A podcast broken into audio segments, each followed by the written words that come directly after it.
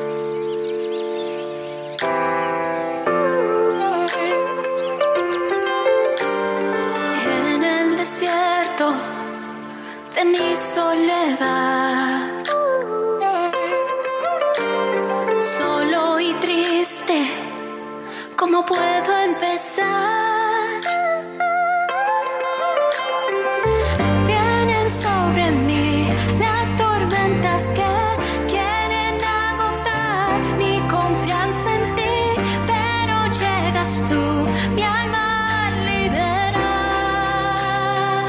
Se llama Elizabeth Sánchez y su historia es eh, realmente cinematográfica. Ella es hija de dos brillantes académicos matemáticos.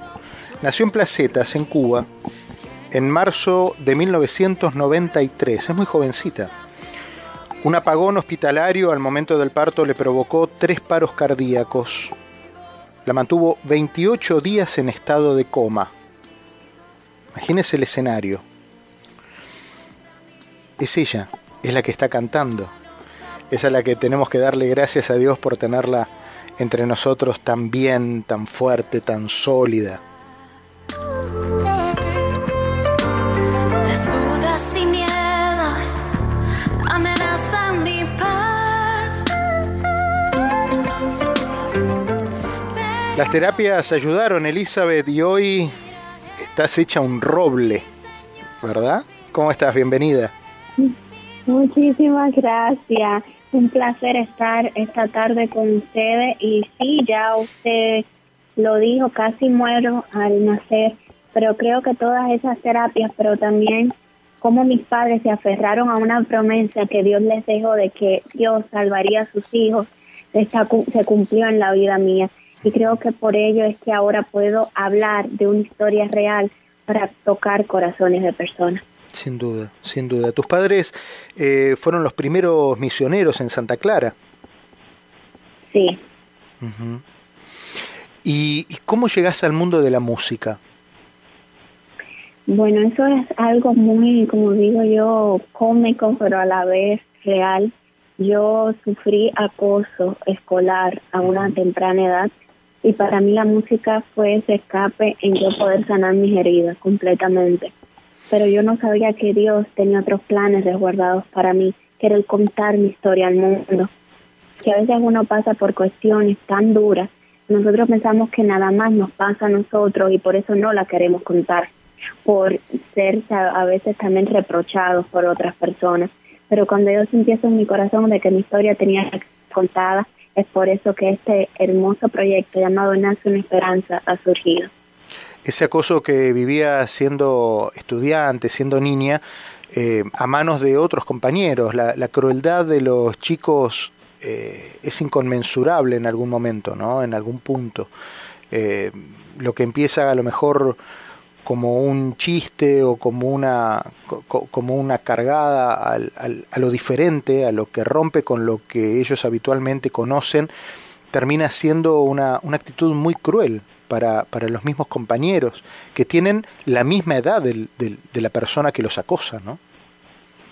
Sí, y más si esa persona tiene alguna discapacidad también, como lo es mi caso. Claro. Eh, para mí no fue nada más el acoso, sino una discapacidad que tengo en las matemáticas, porque eso fue todo, creo que toda mi historia está cuadrada como para también ser algo de esperanza, no nada más para mí, sino para otras personas, pero también yo sé que mi discapacidad fue por el momento en el cual yo nací, porque en el momento que yo nací se fue la corriente en el hospital. Yo hice tres paros cardíacos respiratorios, vine con tres circulares en el cuello y estuve en coma por 28 días. Wow. Y tuve muchos tubos endotraqueales en mi garganta. Entonces también hay veces que cuando una persona nace así, le, se le quedan muchas secuelas adentro. Claro. Pero Dios sabe el porqué de las cosas. Y en el, el trabajo que has ido haciendo de, de llevar un mensaje de esperanza, un mensaje de superación para otros chicos que también viven situaciones de acoso, ¿cómo, cómo nace en vos? ¿Cómo llega a vos esa posibilidad de, de hablarle a otros chicos? Bueno, eso fue Dios quien me lo puso en mi corazón, porque yo en realidad tenía mucho miedo de que mi historia fuera contada por situaciones que a veces uno no entiende el por qué. Pero Dios quiso que mi historia fuera contada para poder ayudarlo. Cuando Dios tocó mi corazón y me dijo, Elizabeth, tu historia tiene que abrirse, porque muchas personas la van a escuchar y le van a, y le va a llegar al corazón. Creo que eso fue lo más lindo que pudo pasar y creo que el resto ya Dios me lo seguirá guiando. Ah, ah, contame alguna de, la, de las oportunidades en las que tuviste de hablar con algún chico que se acercó a vos y te dijo, a mí me pasó algo parecido a lo tuyo, me veo reflejado en tu, en tu caso, en tu historia. Bueno, principalmente es en la iglesia, que son los lugares a los que yo voy, a los lugares a los que yo más eh, practico. Muchos padres más el niño, porque a veces ese niño que está receptivo, que ha pasado por acoso igual que yo, tiene miedo a expresarlo. Muchas veces es el padre quien te cuenta a ti todo lo que tu hijo ha pasado. Y yo lo sé por segunda mano, porque eso mismo era lo que pasaba antes conmigo. Mis padres contaban mi historia, porque yo todavía me sentía triste a que mi historia fuera contada al mundo. Pero cuando, mis cuando esos padres me empiezan a contar todo lo que sus hijos pasan por cuestiones diferentes o por cuestiones de que los rechazan por, por color de piel o rechazan por alguna discapacidad o que los rechazan por no querer ser ellos las personas que deben ser, eso a mí me toca el corazón porque yo sé lo que es ser diferente en un mundo que a veces quiere que la otra persona sea normal. Y cuando esas historias a mí me llegan, yo vuelvo como a revivir mi historia, pero no de una manera triste, al contrario, la vuelvo a revivir dándole a ellos mecanismos para sacar a su hijo hacia adelante. eh, vos decís que la música fue tu refugio y, y, toda esa adversidad, toda esa oscuridad que vos sentías, que vivías, que estabas pasando, la, la trocaste por luz eh, refugiada en la música. ¿Cómo llega la música a vos? Bueno, la música llega a mí cuando yo tenía tres años y medio de edad, iba a entrar casi a los cuatro, y la música llegó para poder sanar mis heridas. Yo nada más le voy a ser franca, yo quería cantar para yo poder ser sanada, porque mis padres no se enteraron de mi acoso hasta que yo entré a la edad de la adolescencia. Así que se puede dar cuenta cuánto tiempo yo estuve callada. Y no se enteraron por mí, se enteraron por una psicóloga. Pero la música fue para mí como ese escape que yo tuve a todos los no, que el mundo mismo a mí me decía que yo no iba a poder lograr. Pero la música me lo transforma en un gran sí, porque yo sabía que ese era el llamado por el cual Dios me había encomendado. Es común la indiferencia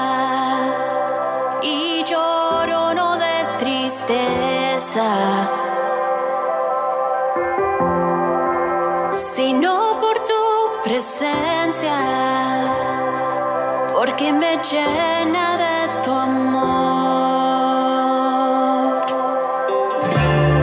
No aceptaré el rechazo, porque existe el amor.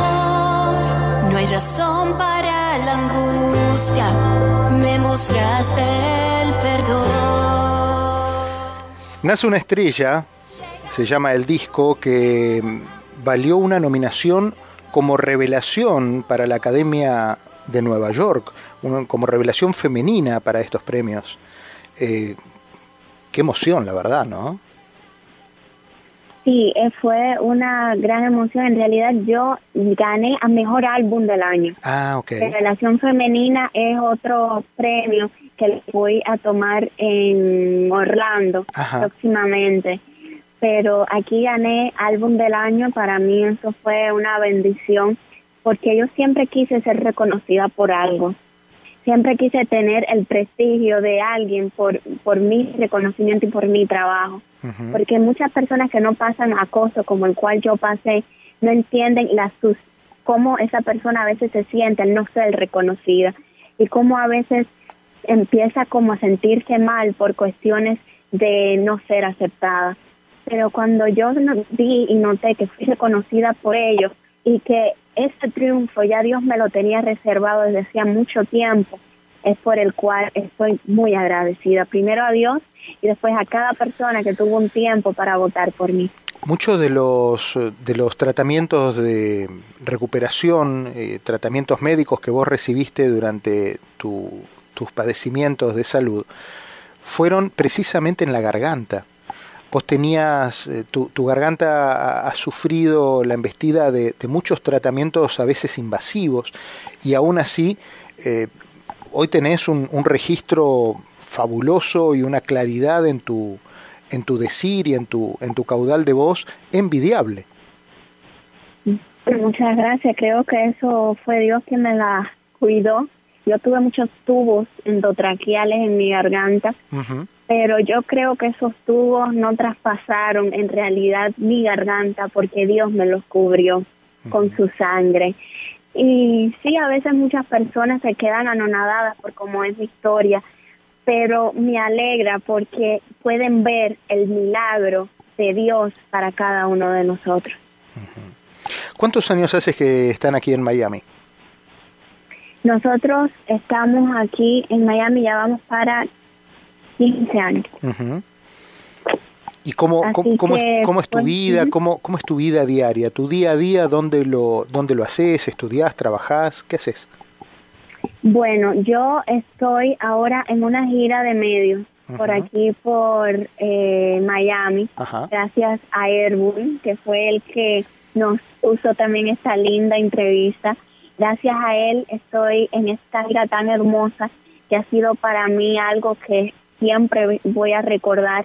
Y estoy también con mis giras por iglesias y mis giras también por canales cristianos, por eh, canales cristianos que también hablan español. Pero yo a donde Dios dirija mis pasos, allí iré y estoy en estos momentos muy agradecida a Erwin por todo ese trabajo tan lindo que está haciendo con nosotros. Fantástico, fantástico. Vamos a escuchar más de la música de Elizabeth Sánchez.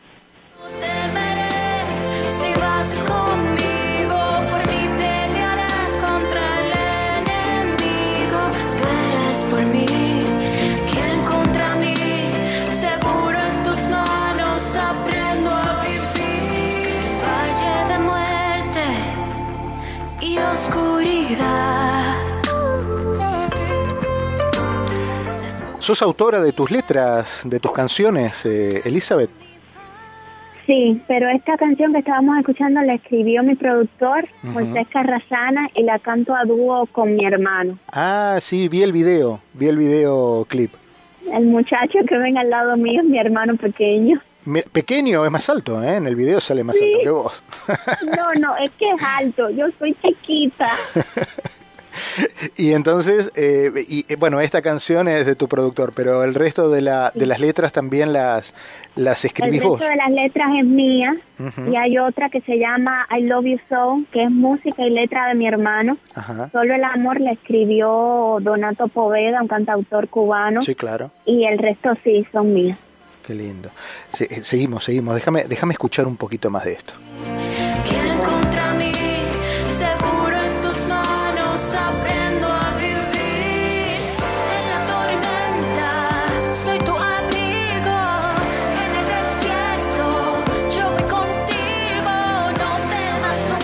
Imagino que hay gente escuchando la radio, que están escuchando Caracol 1260, que están escuchando la FM también, que en FM se debe escuchar muchísimo mejor la música de Elizabeth Sánchez, y que dice, ¿cómo puedo hablar con ella? ¿Dónde la puedo seguir? Vos tenés toda una batería también de Instagram, de Twitter, tenés club de fans ya. Todavía club de fans no tengo. Lo pero abrimos hoy, ¿eh? fans. Lo abrimos hoy mismo, con Erwin Pérez lo abrimos. Gracias. Eh, yo, yo estoy muy feliz. Le voy a ser franca antes de decir mis redes sociales, porque soy una persona que me gusta mucho agradecer. Eh, yo primero le agradezco a usted por abrirme las puertas hoy No, por y favor. querer conocer mi historia y tratarme con este cariño y este respeto tan lindo. Quiero agradecer a cada persona que escuchó mi historia por primera vez, espero que le haya llegado lo más profundo de su corazón. Quiero agradecer por todo el apoyo que he tenido, porque en realidad yo acabo de salir. Este CD salió en el 2020, en Ujú. plena pandemia, Ujú. y yo nunca pensé, se lo juro así, yo nunca pensé que iban a obtener mi música con tanto cariño. Y que gracias. Y me pueden encontrar como Elizabeth Sánchez Music en todas mis redes sociales. Mi página web es elizabethsanchezmusic.com y en Spotify me encuentran como Elizabeth Sánchez, Nace una Esperanza. Qué lindo. Bueno, ya con Spotify propio, Elizabeth Sánchez. Elizabeth, un privilegio conocerte. Te mando un beso muy grande. El privilegio es mío. y un cariño enorme y nos vamos con tu música, escrita por tu hermano, cantada y vivida por ustedes y por toda la familia. Eh, Dios los bendiga y un beso grande en esta tarde. Un besito a todos por allá y aquí me tienen para lo que necesiten. Dios los bendiga. Hasta cada momento.